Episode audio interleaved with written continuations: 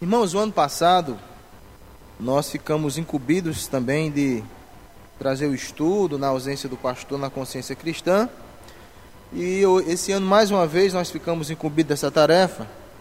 E o ano passado a gente começou um estudo, eu vou continuar hoje, tá?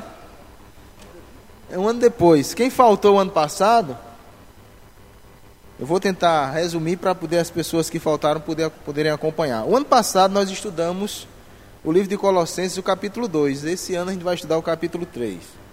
Tá? Por isso que eu li agora há pouco, fiz a leitura devocional no capítulo 2, já para nós termos uma ideia daquilo que nós vamos estudar nessa manhã. Então você vai abrir a sua Bíblia no capítulo 3 de Colossenses. Não vou ler todo o capítulo 3 agora, a gente vai ler por partes, para que os irmãos possam acompanhar. Vamos ler apenas o capítulo 3, os versos de 1 a 4, para início. Tá? Colossenses 3, versos de 1 a 4. Portanto, se fostes ressuscitados juntamente com Cristo, buscai as coisas lá do alto, onde Cristo vive, assentado à direita de Deus. Pensar nas coisas lá do alto, não nas que são aqui da terra, porque morrestes e a vossa vida está oculta juntamente com Cristo em Deus. Quando Cristo, que é a nossa vida, se manifestar, então vós também sereis manifestados com Ele em glória. Tá? Nós vamos começar por aqui, entender o que é que o apóstolo Paulo está falando para aquela igreja e para nós também nos nossos dias. Eu quero começar esse nosso estudo lembrando um fato. A história conta que um pastor inglês chamado Charles Randon Spurgeon, nascido em 1834, neto de pastor, ele foi pastorar a primeira igreja com 17 anos de idade, uma igreja batista calvinista, por incrível que pareça que ficava no sul da Inglaterra, num condado chamado Cambridgeshire. O nome do local era Newbit, não é? E ali tem uma igrejinha, era um, um povoado de umas duas mil pessoas, e ali tinha uma igrejinha batista com mais ou menos 400 cadeiras, mas que estava sendo frequentada apenas por 50 pessoas. E ali, quando ele foi convidado para pastorear aquela igreja, pregou o seu primeiro domingo, o seu primeiro sermão em um domingo de manhã. A história conta que aquele povoado era um povoado é, onde quase todas as pessoas eram dominadas pelos vícios da bebida, vícios imorais, ah, as noites eram noites assim, onde se ouviam gritos, brigas em casa, briga nas tavernas, nas tabernas, pessoas caídas pelas ruas. Era um verdadeiro caos. A, a, a, aquele lugarzinho era um lugar completamente tomado por essas, é, é, é, essas, essas imagens horríveis de uma cidade onde vícios tomavam conta dela. A história conta que quando ele começou a pregar naquela igreja, dois anos depois, às seis horas da noite, o povoado ficava em silêncio. Ninguém não via mais bêbados brigando em casa com as mulheres, com as esposas, ninguém via mais bêbado caindo na rua, ninguém via mais barulho nas tabernas, a cidade ficou um silêncio. O que é que aconteceu? A igrejinha já estava completamente cheia de pessoas que saíram dessa vida de antigamente. Eu conto essa história para vocês para ilustrar justamente o que é que o evangelho, o que é que Cristo ele propõe e faz na vida das pessoas. O apóstolo Paulo ele está falando à igreja de Colossos E o apóstolo Paulo ele está tendo aqui que enfrentar três grandes e sérios problemas naquela igreja. Naquela igreja, ou melhor, às vezes não era nem da igreja, mas as pessoas elas iam à igreja. Aquela igreja tinha um grupo de filósofos que aparentemente tinham se convertidos à fé cristã, mas que sofriam uma forte influência da filosofia grega e estavam, não é, tentando convencer as pessoas de que pela própria filosofia humana eles poderiam viver uma vida boa, correta, agradável e tal. E o apóstolo Paulo vai dizer para aquelas pessoas, no versículo 8 que nós já lemos, que ninguém seja enredado por filosofias e vãs sutilezas. Porque nós não precisamos de filosofia humana quando nós temos de Cristo a sabedoria correta para viver. O próprio nome, filosofia e vãs sutilezas, conforme a tradição dos homens. Ou seja, Paulo está dizendo: olha, vocês não podem ficar com coisas, ser orientado por coisas que são de homens. Tinha alguém maior do que os homens e que a sabedoria era superior dos homens, essa pessoa era Cristo. Então Cristo, ele é tudo na vida do cristão. O cristão não precisa de ideias humanas para viver. Segundo grupo que Paulo vai mostrar, vai falar, é um grupo de judeus que convertidos ao, ao cristianismo, queriam trazer para o cristianismo as práticas judaicas como se essas práticas judaicas, não faça isso, não faça aquilo, não coma isso, não beba aquilo, como se esse negócio de fazer ou não fazer pudesse justificá-los. Paulo mais uma vez vai dizer, Paulo mais uma vez vai dizer que é Cristo quem pagou a nossa dívida, o nosso escrito de dívida. A gente não precisa fazer obras para poder se justificar. Então era um segundo problema que Paulo enfrentou. Isso eu falei no ano passado. O outro problema é um outro grupo que dizia que se a gente se abstivesse, se nós nos abstivêssemos de certas coisas, se fôssemos ascéticos, se nós é, fizéssemos alguns sacrifícios, nós também seríamos abençoados, santificados, aperfeiçoados, tal, tal. Esse é o último grupo que ele vai falar.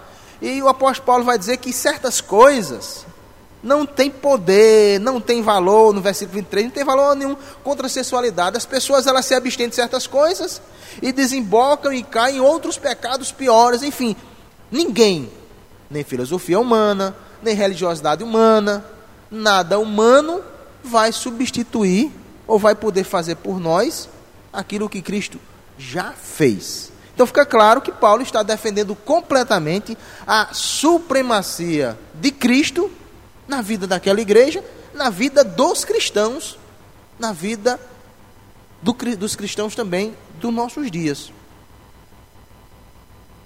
Cristo, ele é suficiente para nos fazer pessoas realizadas, salvas e nos levar para o céu.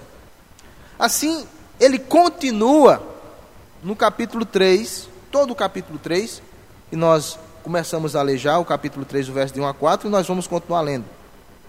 Diante, portanto, dessa situação que o apóstolo Paulo acabou de nos falar aqui, desses grupos, desses problemas que estavam acontecendo, o apóstolo Paulo vai lembrar aqueles irmãos, vai lembrar a eles, coisas que às vezes nós, como cristãos, esquecemos. Que uma vez que nós fomos convertidos por Cristo e para Ele, a gente tem que ter uma nova postura. A gente tem que ter realmente viver uma nova vida. Coisas que as pessoas vão esquecendo, talvez pelo a convivência com outras pessoas. O jovem vai para a universidade, começa a esquecer dos princípios que aprendeu em casa e na igreja. Algumas pessoas melhoram de vida, começam a frequentar outros círculos de amizade, começam a esquecer os princípios que aprenderam em casa e na igreja, e as pessoas começam de repente a trilhar um caminho que não é o caminho cristão. Então Paulo vai mostrar claramente para nós que o cristianismo é uma religião prática. Não se pode, não, não há condição nenhuma de nós sermos cristãos teóricos. Não há possibilidade. O cristianismo é a única religião que a pessoa só consegue viver essa fé se for praticando. Se não for praticando, não dá. Então, Cristo, é, então Paulo vai lembrar algumas coisas. Primeira coisa, Paulo vai lembrar, no capítulo 3, que nós já lemos de 1 a 4, o fato de um dia aqueles irmãos eles terem sido ressuscitados juntamente com Cristo. Paulo está querendo lembrar aqueles irmãos que no dia que eles foram convertidos a Cristo, eles morreram para o mundo e eles ressuscitaram. Quando Cristo ressuscitou da sepultura, é como se eles também tivessem ressuscitado, se eles tivessem se tornado novas criaturas. A ressurreição é o novo nascimento da gente. Portanto, se fostes, esse se fostes não é uma dúvida, mas podendo, podia ser traduzido, podia ser substituído por já que vocês foram, ao invés de se fostes ressuscitados, já que vocês foram ressuscitados com Cristo, Buscai as coisas lá do alto, onde Cristo vive, não as que, onde Cristo vive, assentado à direita de Deus. Paulo está mostrando justamente que o que estava acontecendo naquela igreja, esses três grandes problemas que ele estava tratando eram de pessoas que estavam é, é, agarrados a coisas da terra. A filosofia do homem, as leis judaicas proibitivas, há algumas leis é, que hoje a igreja adventista usa, que são as leis dietéticas também, não coma isso, não coma aquilo, não beba aquilo, aquilo outro. Todas essas coisas são coisas terrenas, sem falar no, asset, no ascetismo que ele fala no versículo 23, que são pessoas que tentavam conseguir alguma coisa se subtraindo algumas coisas de você. Lá no capítulo 17 de, de Atos, o apóstolo Paulo fala sobre os epicureus e os estoicos. Os estoicos eram uma corrente filosófica os epicureus e os históricos eram duas correntes filosóficas que causaram certo impacto, certo estrago na religião cristã. Aqueles que se deixaram levar, é claro. Os epicureus, eles diziam o quê? Eles diziam que o sentido da vida, o ápice da, da existência, era você sentir o prazer o máximo possível. Então, você, se a sua vida fosse uma vida onde você não tivesse prazer de nada, sua vida não tinha sido. Você tinha que procurar prazer, prazer, prazer, prazer. O inverso dos, dos epicureus eram os estoicos, que possivelmente ele esteja falando sobre eles aqui. Os estoicos diziam que você devia se abster, se abster de tudo, do máximo de tudo. E quanto mais você se abstivesse, mais dor sentisse, mais sofresse, mais você seria uma pessoa feliz. Olha que coisa absurda. Tudo isso, apóstolo Paulo, e são coisas dos homens. Portanto, são coisas terrenas. Se vocês foram ressuscitados com Cristo, que já está lá em cima, à direita do Pai, vocês devem, na verdade, viver buscando as coisas lá do alto. Na verdade, essas coisas lá do alto, elas lá do alto porque Cristo já está lá, mas essas coisas do alto são os ensinamentos de Cristo que nós temos. Estão aqui conosco. Versículo 2 ele diz: Pensai nas coisas lá do alto, não nas coisas que são aqui dessa terra. Então é uma contradição, é uma contradição imensa. Uma pessoa ser convertida a Cristo, e ao invés de estar buscando praticar aquilo que ele ensinou, aquilo que Cristo, que já está no alto, ensinou, ficar procurando viver coisas aqui que os homens criaram. Esse buscar as coisas lá do alto e não as coisas da terra, diz respeito a uma série de coisas na nossa vida, como estar preso à própria vida terrena, estar preso até à própria matéria aqui na terra, estar presa às distrações da terra, às riquezas da terra. Paulo não está dizendo que as coisas da terra são ruins, são ruins, não é isso que ele está dizendo.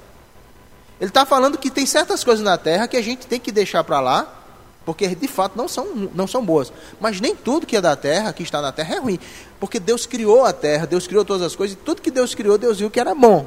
Agora, aquilo que Deus não criou, aquilo que é produto da natureza humana caída, essas coisas têm que ser deixadas de lado para que a gente possa estar buscando, portanto, as coisas lá do céu. Então, Paulo fala que nós ressuscitamos com Cristo.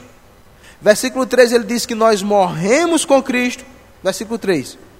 Porque morreste e a vossa vida está oculta juntamente com Cristo em Deus. O que Paulo está dizendo é que aqueles irmãos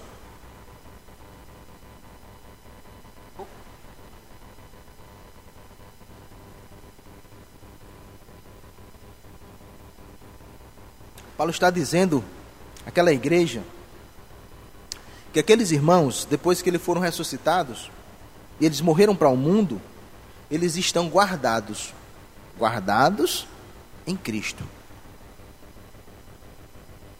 A sua vida está oculta, guardada em Cristo. E o versículo 4, ele vai dizer que quando Cristo, que é a nossa vida, Observe essa expressão nossa vida, porque não é, não é usado muitas vezes nas Escrituras, mas nesse momento aqui é usado. Paulo diz: olha, quando Cristo, que é a nossa vida. A gente, para entender essa expressão que Paulo está dizendo, a gente tem que pensar em algumas expressões que a gente usa, a gente vê. Quando a pessoa diz assim: olha,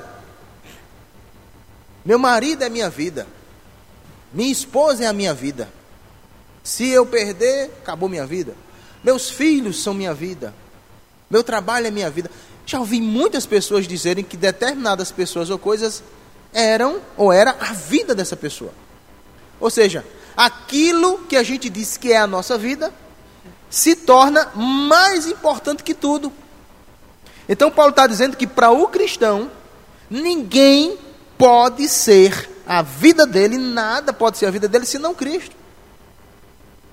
Isso Paulo está dizendo é algo dele próprio, é prático da vida dele. Quando Paulo diz, olha, não vivo eu, mas Cristo vive em mim, ele está dizendo que a vida dele é a vida de Cristo. É vida, é, é, a vida dele é, é Cristo. Quando Paulo diz, olha, lá aos Gálatas capítulo 2, Paulo diz, olha, não vivo eu, mas Cristo vive em mim.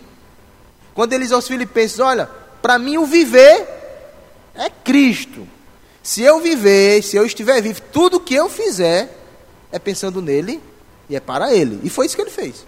Toda a vida dele resumiu-se em fazer tudo o que Cristo queria. Então Paulo está dizendo, meus irmãos, nós, vocês, ressuscitaram com Cristo, vocês morreram com Cristo, vocês estão guardados, escondidos em Cristo, e quando Cristo, que é a vida de vocês, a minha, a nossa vida, se manifestar, vocês também vão ser manifestados. Paulo fala de ressurreição, Paulo fala de mortificação e Paulo fala de glorificação no versículo 4.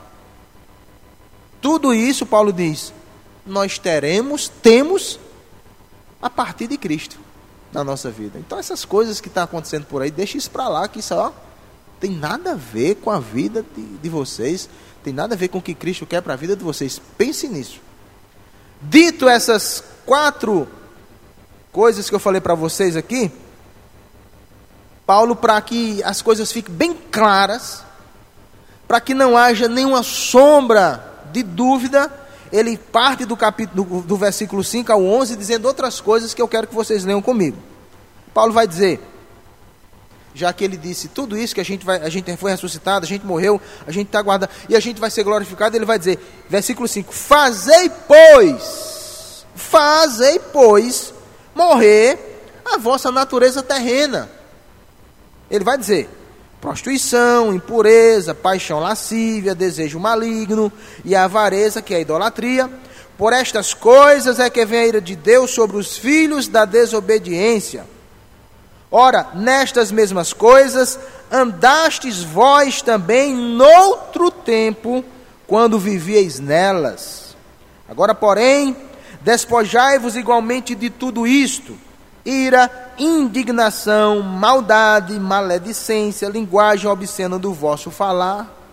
Não mintais uns aos outros, uma vez que vos despistes do velho homem com seus feitos, e vos revestistes do novo homem que se refaz para o pleno conhecimento, segundo a imagem daquele que o criou, no qual não pode haver grego nem judeu, circuncisão nem circuncisão, bárbaro, bárbaro, cita, escravo, livre, porém Cristo é tudo em todos.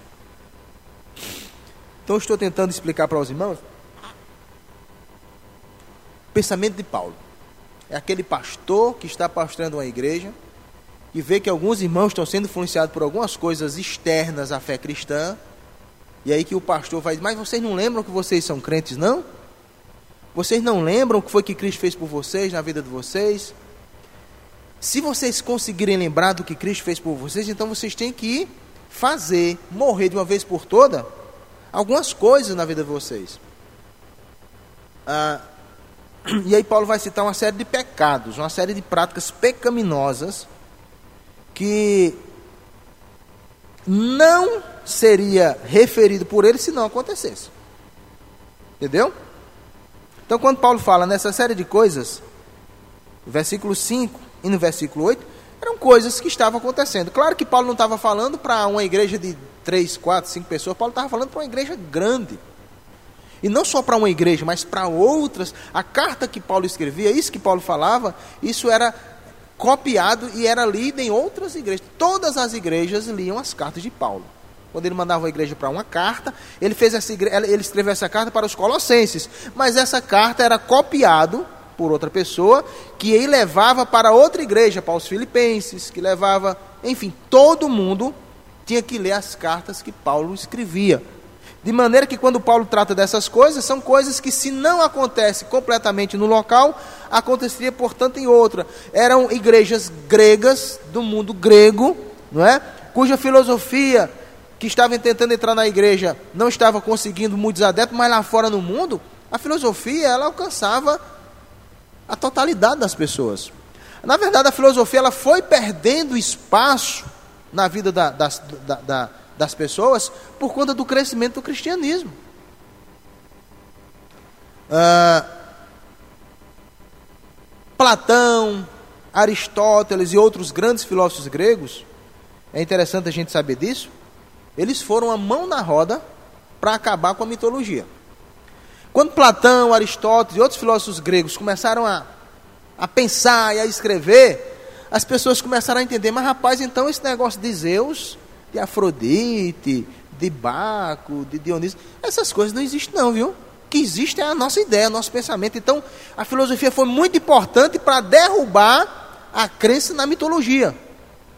E a, a, a filosofia foi importante para mostrar para o ser humano que nela própria não se encontra sentido para a vida. Aí veio o cristianismo, aproveitando da fraqueza da filosofia, por quê?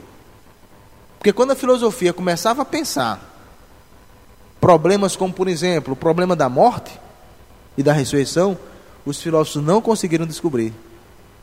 Não conseguiram. Discutiram muita coisa, chegaram, inclusive, é, Platão chegou a, a, a dizer alguma coisa quase, ele só faltou dizer, Deus existe, porque Platão diz: olha, existe uma sabedoria que ela é infinita. E existe um mundo espiritual e um mundo material. A questão da caverna lá de Platão. Ele só faltou dizer, Aristóteles também só faltou dizer que Deus existe, porque eles, eles idealizavam uma sabedoria tão infinita e tão grande que somente Deus é. Mas eles não conseguiram descobrir de quem ele estava falando, ou a quem eles queriam falar, porque a gente só pode conhecer a Deus quando Deus se revela para nós. Então o que acontece é que a filosofia ainda reinando no mundo fora da igreja, fazia com que as pessoas tivessem uma vida preguiça, uma vida, é, mesmo entrando na igreja, ainda tinha que se libertarem de certas coisas que nós já vimos aqui. Tá?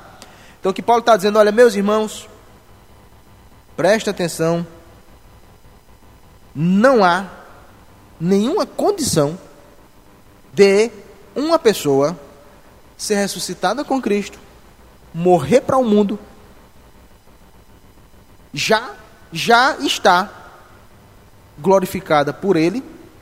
E aí a gente para afirmar isso a gente tem que lembrar de Romanos quando Paulo diz que Cristo que nós já fomos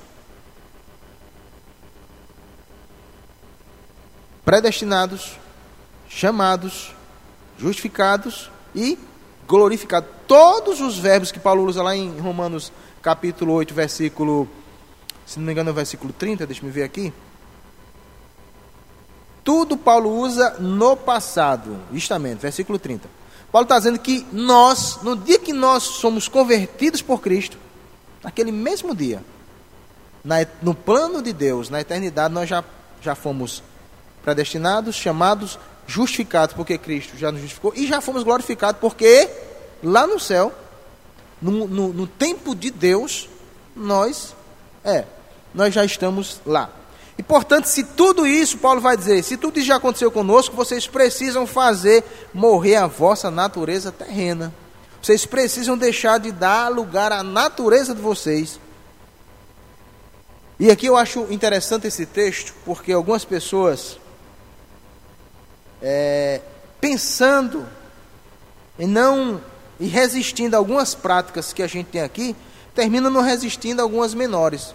Algumas pessoas acham que o adultério é uma coisa muito horrível, que de fato é, mas esquece de que uma mentira pequena também é um pecado.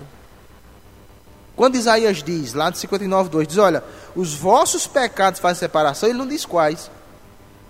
Não diz quais. Porque o pecado, seja ele qual for, ele cria barreira, Isaías diz, o profeta diz. O pecado, ele cria uma barreira entre nós e Deus. E não diz qual é o pecado. Porque se, se um pecado de traição na, numa família, se um pecado de um homem ou de uma mulher, um trai o outro, se isso destrói a família, um outro pecado de uma outra pessoa, talvez, digamos, uma mentira menor, destrói uma amizade, destrói uma confiança, faz a pessoa perder o emprego, enfim, não tem pecado grande nem pecado pequeno, mas tem consequências maiores e consequências menores, mas que pecado se torna pecado. Então tem gente que diz: Ah, Paulo está falando isso, mas graças a Deus eu não, não pratico isso, não pratico aquilo, mas vigie nas coisas menores, porque há coisas menores que também são pecados. Então Paulo vai tratar agora, Paulo vai lembrar aqueles irmãos que essas coisas, essas coisas que ele já nomeou aqui, essas coisas são do passado deles. Do passado deles. E como sendo do passado, como uma roupa velha, eles têm que tirar essa roupa velha. E como sendo novas pessoas, eles têm, eles têm que vestir uma nova roupa. Ele vai falar entre desvestir ou despojar e se revestir, ou seja, tirar uma roupa velha, botar uma roupa nova, roupa velha representando o passado e a roupa nova representando o presente e o futuro deles. Eles são agora novas pessoas. E essa nova vida inclui essa nova vida inclui questões que nós acabamos de ver imorais, questões religiosas e questões sociais, quando ele fala que não existe mais escravo, que não existe mais livre em Cristo, não tem esse negócio não. De religioso, quando ele fala que não existe judeu nem grego, todo mundo agora em Cristo é uma pessoa só. Somos todos irmãos em Cristo, tá bom? E aí, meus irmãos, para a gente concluir, para a gente concluir, mais umas, uma hora mais ou menos a gente termina agora. Para a gente concluir, vamos agora para o versículo 12 até o 17. Se nós nascemos de novo, não é? Nós já passamos por tudo isso que a gente falou aqui e a gente não tem, não, não vai fazer mais aquelas coisas, o que é que a gente vai fazer então? Se eu, não, se eu devo matar a minha natureza terrena e evitar todos esses pecados, então o que é que eu tenho que fazer agora? Agora eu tenho que, que praticar as virtudes. Versículo 12 em dentro ele vai dizer: Revestivos, pois, como eleitos de Deus, santos e amados, de ternos afetos de misericórdia, de bondade, de humildade, de mansidão, de longanimidade Suportai-vos uns aos outros, perdoai-vos mutuamente, caso alguém tenha motivo de queixa contra outro, assim como o Senhor vos perdoa, assim também perdoai vós. Acima de tudo isto, porém, esteja o amor, que é o vínculo da perfeição. Seja a paz de Cristo o árbitro em vosso coração, ao qual também foste chamados em um só corpo, e sede agradecidos. Habite ricamente em vós a palavra de Cristo, instruí-vos e aconselhai-vos mutuamente em toda a sabedoria, louvando a Deus com salmos e hinos e cânticos espirituais com gratidão em vosso coração. E tudo o que fizerdes, seja em palavra, seja em ação, fazei o nome do Senhor Jesus, dando por ele graças a Deus Pai. Ou seja, o que Paulo está dizendo agora é o que? A nova vida de vocês requer que aquelas coisas antigas e velhas sejam substituídas por estas, essas coisas aqui. Substitua todos aqueles pecados por todas essas virtudes aqui. Mas ele começa lembrando que essas virtudes só podem ser manifestas em nós porque nós fomos eleitos por Deus. Mais uma vez, Paulo mostrando para a gente que não tem como da terra sair nada, nem de nós sair nada bom, se não vier de Deus. Então, Deus, nós devemos nos revestir como eleitos de Deus, ou seja, Deus nos escolheu.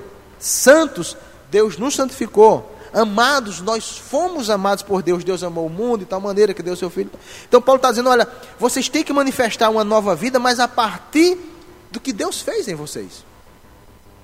Vocês devem manifestar afetos e misericórdia, bondade, humildade, mansidão e longanimidade. Eu não vou explicar essas coisas de forma pormenorizada, por quê?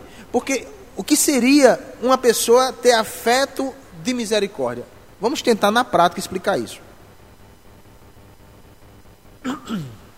Ternos afetos tem a ver com o que se pensava na, na antiguidade, que o centro das nossas emoções era a barriga, as entranhas não o coração como hoje. Todavia, a palavra misericórdia vem é, de miséria e de cardia, de coração dos dois. O que Paulo está dizendo é que nós devemos, eles, eles deviam, ao ver uma pessoa sofrendo na miséria, eles deveriam sentir dentro deles a miséria daquela pessoa e fazer alguma coisa por elas. Como cristãos, que foram convertidos, que foram eleitos, santos, amados por Deus, eles deveriam manifestar pelas pessoas afetos de misericórdia. Porque é inadmissível que um cristão, tendo sido agraciado por Deus pela misericórdia, não sinta misericórdia de quem está na miséria como um dia ele esteve. Ou seja, é uma coisa muito prática, coisa muito simples que Paulo está dizendo. Bondade é é, é, é, é, essas coisas aqui que Paulo está ensinando, misericórdia, bondade, humildade. Misericórdia, vamos lembrar de um fato onde a gente viu isso. Misericórdia, o bom samaritano. Aquilo é um exemplo prático de afetos de misericórdia. Bondade, um exemplo prático de bondade na Bíblia. O que José fez para seus irmãos. Recebeu uma maldade imensa, mas na hora de devolver a maldade, de se vingar, o que é que ele fez? Ele foi bom com eles de humildade. Aquele publicano que foi orar no templo, enquanto o outro se exaltava diante de Deus, ele dizia: Senhor, eu não sou ninguém, eu sou, pecador, eu sou pecador, Deus. Um exemplo de longanimidade. Jó com seus amigos. Enfim, Paulo está falando que nós, a partir do que Deus faz em nós, nós devemos manifestar essas coisas. Versículo 13 ele diz: Suportai-vos uns aos outros essa palavra suportar, ela tem a ideia. Um pé de banana, quando está caindo com um cacho muito alto, as pessoas colocam um pau para segurar. Aquilo que a gente chama de escora. O que Paulo está dizendo é: sirvam vocês, cada um, sirvam, se, se necessário for, de uma escora para outro irmão mais fraco. Não é suportar como as pessoas imaginam hoje. Olha, eu estou suportando essa irmã à força. Ah, eu não aguento ouvir essa irmã. Não, não tem nada a ver com isso. Não é esse suportar, mas é você dar suporte a alguém que precisa da sua ajuda. Porque se, se você pensa, se nós pensamos, se alguém pensa que a gente vive só, a fé cristã está enganada. A fé cristã nunca é vivida só. A fé cristã só pode ser vivida em grupo. Então, há aqueles que Paulo chama de fracos aos romanos, que são pessoas que precisam de ajuda. Não só fracos no sentido de pessoas que estão começando a sua caminhada, mas pessoas que às vezes depois de muito tempo não conseguiram ainda compreender de forma muito clara as coisas, precisam que alguém ajude. Então, esse suportar uns aos outros não é suportar no sentido hoje que as pessoas têm, que suportam a força. Não é isso não. É servir de escora para irmãos mais fracos. Perdoai-vos mutualmente Caso alguém tenha motivo de queixa contra outra, Assim como o Senhor vos perdoou, assim também perdoai vós. Olha o que, que Paulo está dizendo. Não tem condição nenhuma de um cristão ser cristão sem perdoar outro cristão. Paulo vai dizer: sabe por que, que todos têm que perdoar? Porque Cristo foi um exemplo disso. Cristo também perdoou vocês.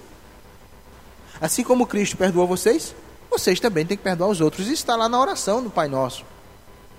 Isso está em outras passagens que Jesus diz, Jesus fala sobre oração. Como é que diz lá no Pai Nosso?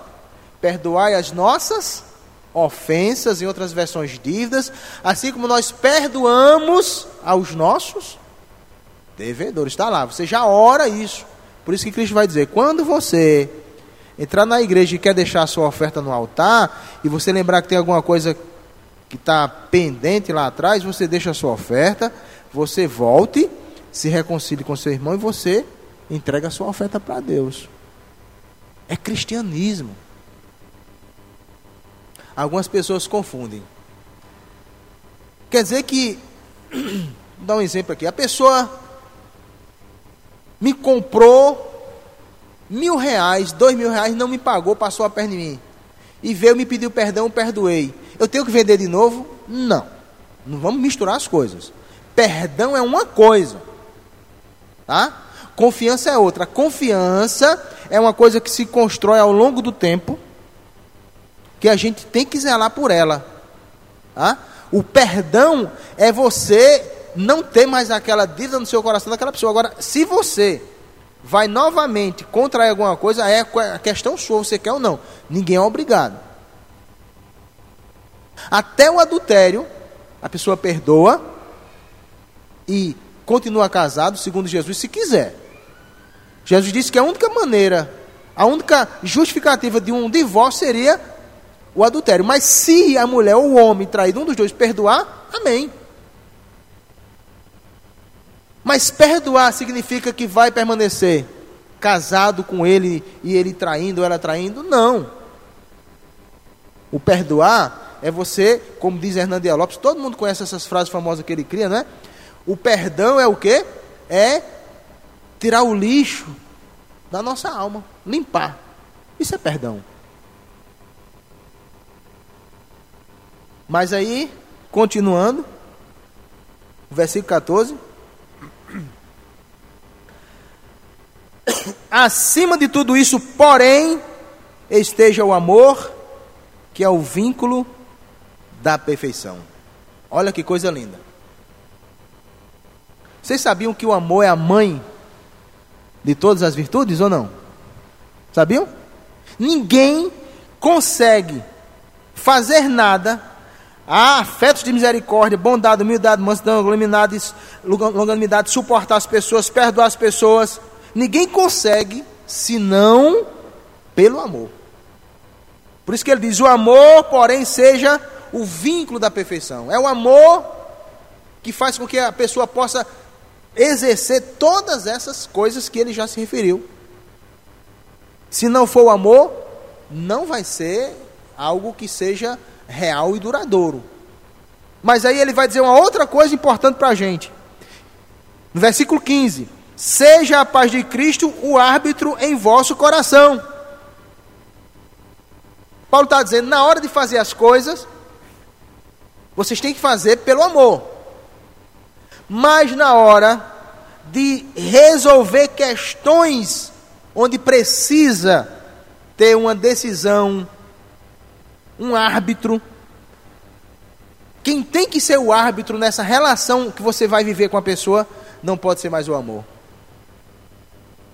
O amor não pode ser o árbitro. O amor pode ser mãe dessas coisas todas, mas não pode ser o árbitro no nosso coração.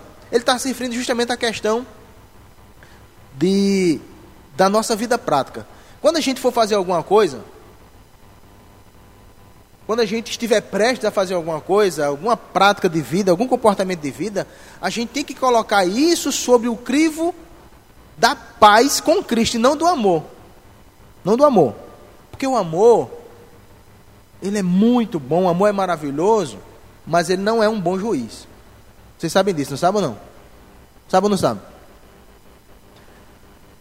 Vamos para vamos a nossa casa.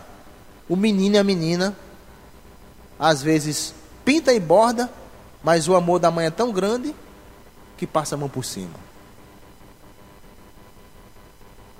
Se ao invés de passar a mão por cima, a mãe pensasse no que ela poderá sofrer mais tarde e vai perder a paz, ela pensaria: não, para eu não perder a minha paz mais tarde, eu vou dar umas corretivas aqui nessa filha, nesse filho. É por aí que Paulo está falando. O que você vai fazer amanhã, um negócio, sei lá o que for. Vamos pensar, você vai fazendo isso permanecer em paz com Cristo? Será que vai? Então, deixe, deixe esse sentimento, essa ideia de paz. Paz aqui é a questão do pecado. Você está em paz com Cristo, com Deus. Então, se você vai praticar amanhã, como essa nova criatura que você é, vai tirar essa paz que você tem com Cristo, vai, vai levar você a, ao pecado. Então, olha, não faça. Deixe que a paz ela seja o árbitro no dia a dia da vida de vocês. É muito fantástico o que Paulo está dizendo aqui. Seja a paz de Cristo o árbitro em vosso coração. Porque quando nós pecamos, nós deixamos de estar em paz com Cristo. O pecado, ele nos torna inimigos de Deus. E aí, ele continua. Está dando para entender, irmãos? Estou tentando ser bem fácil aqui, bem claro. Daí eu vou re, re, re, rever rapidinho depois quando eu terminar. Seja a paz de Cristo em vosso coração, a qual também foi chamados em um só corpo, e sede agradecidos. Essa mesma parte, Paulo fala lá em Efésios também a respeito da gratidão do cristão. Como você é uma pessoa que Cristo fez nascer de novo, Cristo já justificou você, vai, já glorificou você, fez tudo por você, e você é uma pessoa ingrata a Ele. Lá em Efésios e lá em Tessalonicenses, ele, ele não vai usar a palavra sede agradecido. Aos Tessalonicenses, aos Tessalonicenses ele vai dizer: Por tudo, dai graça. Aos Efésios ele vai dizer: Sejam agradecidos em tudo. E aqui ele diz: sede agradecido. O que Paulo está dizendo é que nós, os cristãos, os que realmente é, é, nascemos novamente, nós devemos ser gratos a Deus, dar graças a Deus por tudo. Isso seja pelas coisas boas que nos acontecerem ou pelas coisas ruins que nos acontecerem. Porque diante de Deus, acontece uma coisa boa na tua vida, uma coisa ruim, Deus pega essas duas coisas e faz com que tudo torne uma coisa boa para você. É o que Paulo já fala lá em Romanos: todas as coisas cooperam para o bem. Todas as coisas. Se, é, agradecer por tudo, por tudo da graça. A palavra tudo e todas é a única palavra grega chamada panta, que significa tudo e qualquer coisa. Ou seja, você levou uma topada, está incluído. Você ganhou um liquidificador lá da loja de, de sorteio, está incluído. Por tudo você tem que, você tem que dar graças. Mês passado eu fui pregar em Mamanguape. O culto lá era de seis horas também. E aí no corre-corre, umas quatro horas da tarde, um, um, irmão me chamou. Aí eu pá, fechei o carro com a chave dentro. Domingo de quatro da tarde. Fechei o carro com a chave dentro. Ficou dentro o paletó, a Bíblia, ficou tudo dentro. Nem a Bíblia eu pegava de alguém, mas a roupa eu estava com a roupa que tinha passado o dia.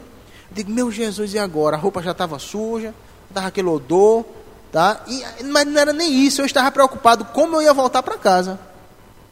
Aí o rapaz procurou, não achou um chaveiro, não achou um chaveiro em toda Mamanguape. Achou, quer dizer, eu digo que, achou, que não achou porque quando achou ele estava bebendo e disse, hoje eu não trabalho para ninguém. Eu fiquei ali aperreado. Um rapaz sai de uma pessoa também para ir para lá, os chaveiros são o seguinte: os chaveiros são pessoas que ganham na oportunidade.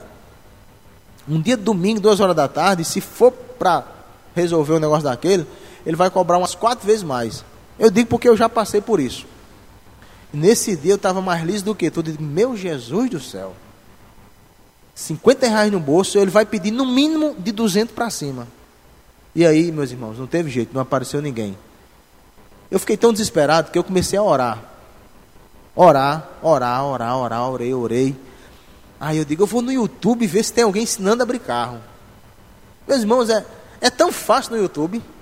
Você pega lá, olha, perdeu a chave, deixou a chave dentro do carro, é assim. Pá, pá. Todo mundo que inventa um negócio. E eu fiquei ali aperreado até que um rapaz disse: Olha, pega um cordão bem grande, enfia assim pela borracha do carro na porta, dê um laço, puxe, e o laço, quando cai em cima, você aperta e puxa. E quem disse que esse laço quer cair dentro, irmãos? Eu arrumei um cordão, botei o cordão, fiz o laço.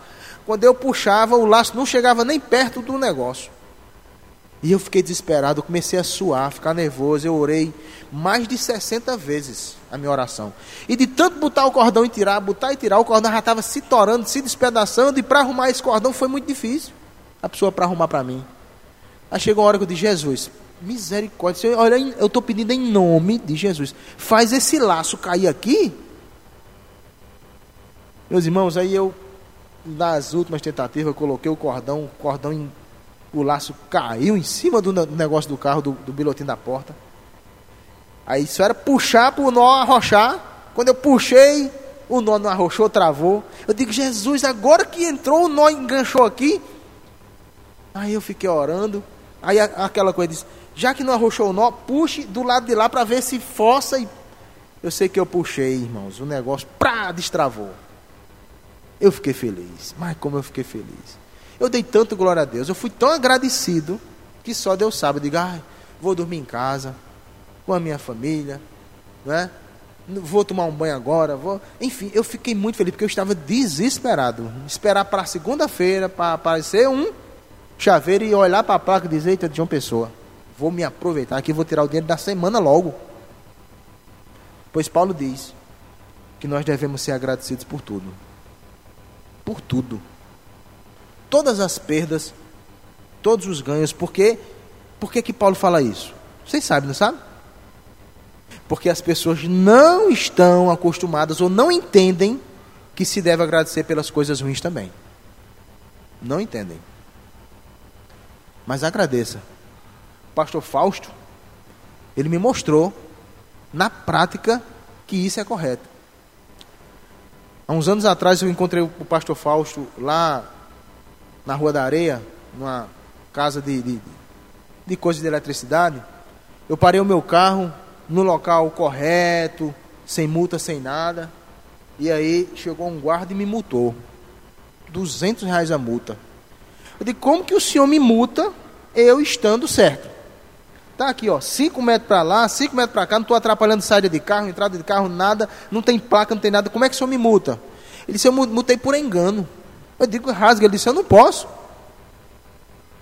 Gente, eu dei uma raiva tão grande em mim, eu quase chorava de, de desespero. Ele disse que não podia anular aquele negócio. E eu estou ali desesperado, e chega o pastor Fausto, que já tinha dito, olha, estão multando teu carro. Aí quando ele chegou, disse, multou, eu disse, mutei. Ele disse, dê graças a Deus. Eu digo, pastor Fausto, não diga uma coisa dessa, pelo amor de Deus. Não, porque vou, o cara fez um negócio desse comigo, disse, reconheceu o erro e não quer desfazer o senhor vai mandar o dar graça? Ele disse, homem, o que é que diz a Bíblia? Não tem que dar graça? Eu disse, pastor Fausto, mas eu estou com a raiva muito grande no meu coração. A raiva está aqui. Ele disse, mas dê graças a Deus.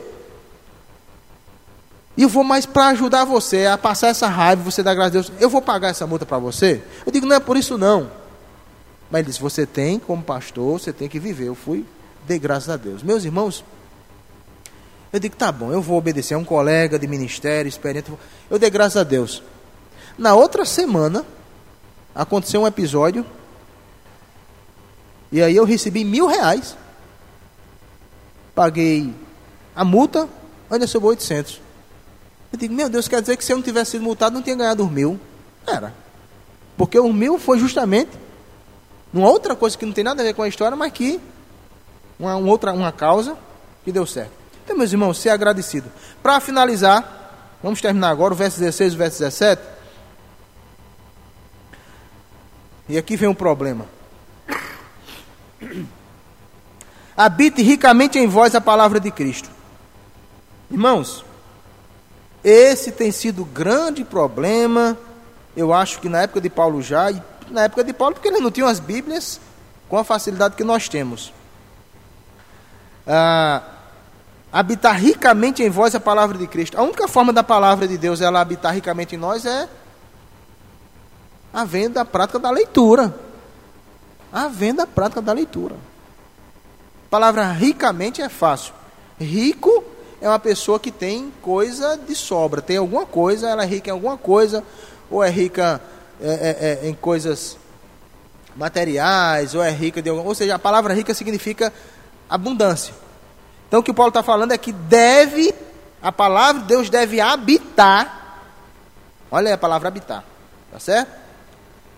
De forma abundante em nós, nos cristãos. Porque como uma pessoa é cristã, como uma pessoa ela é de Cristo sem que a própria palavra dele habite no coração dela ou dele. É uma contradição, tá certo? É como um médico que não, não tem conhecimento de medicina, é como um advogado que não tem conhecimento de leis. É uma contradição um cristão não conhecer as Escrituras. Aconselhai-vos mutuamente em toda sabedoria, louvando a Deus com salmos e hinos e cantos espirituais, novamente, com gratidão no vosso coração. Quero chamar a atenção de vocês para o fato de Paulo dizer que se devia, na, na, naquela época, na, na, igreja e fora da igreja, devia haver, por parte dos irmãos, é, sabedoria na hora de aconselhamento. A gente tem que pedir a Deus sabedoria para aconselhar alguém. Devia haver uma disposição para o louvor a Deus. Lá em Efésios ele vai falar louvando a Deus de coração. Aqui ele vai dizer louvando a Deus com salmos, os salmos que já existiam, com hinos que já existiam, hinos também que eles faziam e com cânticos, só que Paulo fala cânticos espirituais. Cânticos pneumáticos. Então, Paulo está dizendo que, é, que existe a possibilidade de alguém fazer uma música, mas essa música não ser espiritual. Como assim? Essa música, ela não tem um conteúdo que realmente glorifique a Deus na sua letra. Porque tudo tem que ser para a glória dele. Se você faz uma música um hino, o salmo já é Deus que inspirou, mas um hino, uma música, tem que ser para a glória dele. Se não for, não adianta. Em, com gratidão em vosso coração. E em tudo que fizerdes, seja em palavra, seja em ação, fazei em nome do Senhor Jesus, dando por ele graças a Deus Pai. Aqui chega aquela parte em que tudo que fizerdes, seja em palavra, ou seja, se você vai falar algo, ou você vai fazer algo, faça em nome de Jesus. E aí Paulo fecha o círculo para a gente. Você não pode fazer uma coisa má e dizer eu faço em nome de Jesus. Vou dar em você agora em nome de Jesus. Você é uma pessoa assim, assim, assim, em nome de Jesus. Você não pode. Se é em nome de Jesus, você só vai poder fazer, você só vai poder fazer aquilo que de fato vai glorificar o nome de Jesus. Então, essas verdades que Paulo fala aos Colossenses, não é?